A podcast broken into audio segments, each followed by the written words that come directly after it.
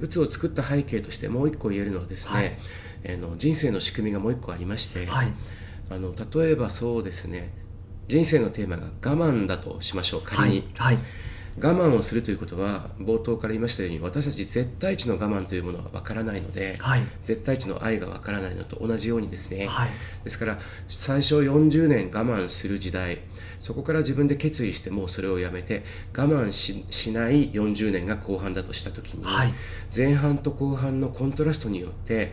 えー、亡くなる瞬間に我慢というものを一つ学ぶ。これが輪廻転生の一個の目的だとすると、はい、人生前半と後半が彩りが違うっていうのが誰にでも起きていることなんですね。じゃあその起きてる中で言いやすいように言うとまあ、我慢をするというのがテーマであれば、はい、我慢させてくれる役者が必要なわけですよね。うそうすると、まあ、子供一般家庭であれば、まあ、5歳ぐらいまではみんな能天気な子供をやるわけです。はいまあ、とても強く叩くとかお父さんが DV であれば3歳ぐらいからトラウマを作っていく人もいるかもしれませんが、はい、大体5歳ぐらいまでは能天気です、はい、でそれから幼稚園入りだしたり小学校入りだしたりして社会性を培わされます、はい、ということは自分で我慢するという状況も入ってくるわけですよね、はい、だから自分で抑えなくちゃいけないということも、まあ、体得していく時代に入ってきます、はい、そうすると大体5歳から18歳ぐらいまでがご自身にとって何か苦しいことを耐えても頑張んなくちゃいけないとか、まあ、大体その5歳から18歳までの中にそのテーマ例えば今回でしたら我慢というものを味わっていく、はい、えー、そこの我慢の側面としての苦悩を味わっていく時代になります。はい、この5歳から18歳までが平たく言えば私に対して苦悩を埋め込んでくれる人たち役者さんたちが出てくる時代です、はい、でその人たちのことを A チームと言います、はい。A チームは大体85%が親です。85%が親。はい、はい、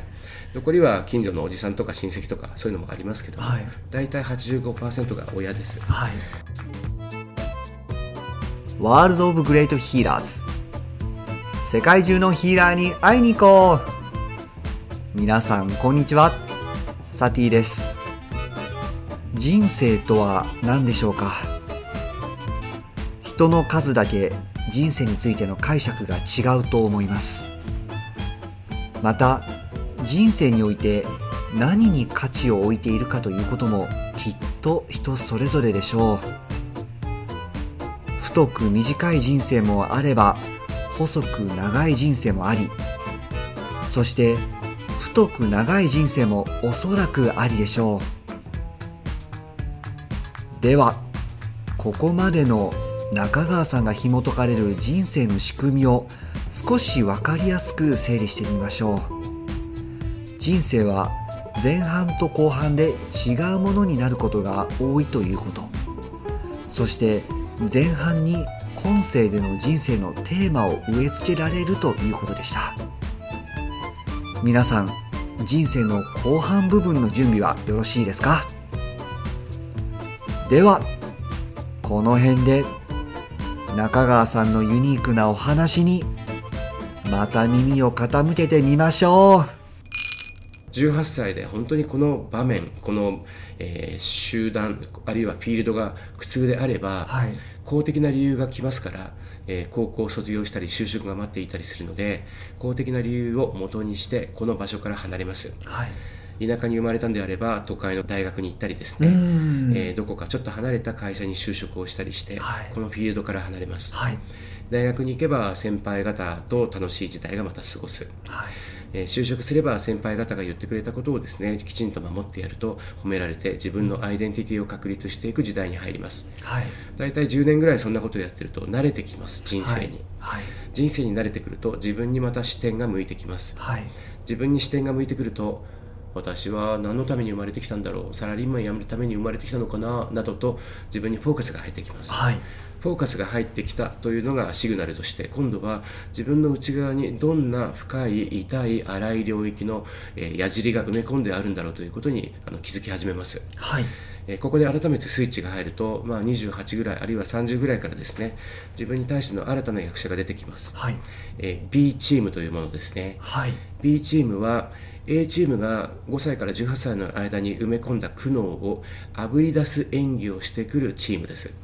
はい、役者さんとしては会社のおつぼねさんであったり、結婚したパートナーであったりお姑さんだったりするもの、これが B チームです。はいえー、私の埋め込まれた苦悩をですねそこそこチクチクチクあるよ。そこにほら苦悩があるでしょと。まるでつついてくるようにあぶり出してくるのが B チームの特色です。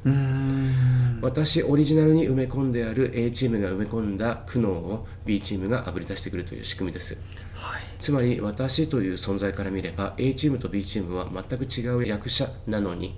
私のシナリオ上を見れば A チームと B チームは完全にグルです。グル。はいグルっていうのはお互いが連絡をし合っているってことですか？はい。A チームが埋め込んだものを10年ぐらい、まあ、野放しにして、うん、B チームがそこをつついてくる。これはこの世界の仕組みにもがっつり埋め込まれているものなんでしょうか？そうです。生まれてくる時にも入っている、仕組みです。仕組みの一つですか、はい、これは3次元の中の仕組みですけどね、うん私というものが今回は我慢を学ぶということになったので、我慢を埋め込む人と我慢しているということをあぶり出す人2チームがいない限り対局にならないので、私がそれに気づかないという仕組みです。例えばねもしかしたら生まれてくる前は私は我慢を習いたいんだ勉強したいんだって意気揚々に生まれてきても、うん。あまりにも我慢を学ぶのが辛くて、うんうん、ちょっとタイトル変更したいです、うんうん、我慢じゃなくて、喜びにっていうのはできないんでしょうか？えっ、とですね実際には自分が決めてきたテーマというのは80年持っているものなので、はい、ですから対局に変えるというのがさっきシフトするって言いましたけども前半と後半、はい、えー、我慢というテーマは変わりませんけど前半でしたら我慢をする時代。後半にシフトするんでしたら我慢しない時代ということでシフトさせることは可能です。それで対局になります。その火種がですね、まあ、18から、えー、5歳から18まで埋め込んであると、はい、反応する、えー、私が淘汰ということになりますので、はい、例えば10人の会社の OL をやっている、はい、えー、おつぼねさんが1人、えー、ひどい上司としている、はい。えー、この人は本当にひどいことを朝礼でいつも言う、うん、私はいつも心の中でイライラしてたり怒ってたりする、はい、今日もひどい朝礼だった。おつぼねさんがあんなひどいことを私たちに向けて言った、うん、同僚が他に9人いる、はい、私は怒り心頭で朝礼が終わった時もうあんな言い方ってないわよねって後ろを向いた瞬間9人に賛同を求めたんですが、はい、9人はただ肉まんをパクついてたということです、つまり9人は怒っていなかった。つまり私のみが反応したということ。これを70億人がバラバラでやっているということです。つまり埋め込まれたものは私オンリーに埋め込まれていて気づけるのは私だけという仕組みがそこにあるということですちょっと質問いいですか？はい。小学校とか、うん、あのまあ中学校とか、うんうんうん、ねえまあ、成長の過程でよくあることなんですけれども、うん、いじめってあると思うんですよね。このいじめに関しては、今のロジックを当てはめるとどんな感じになります。か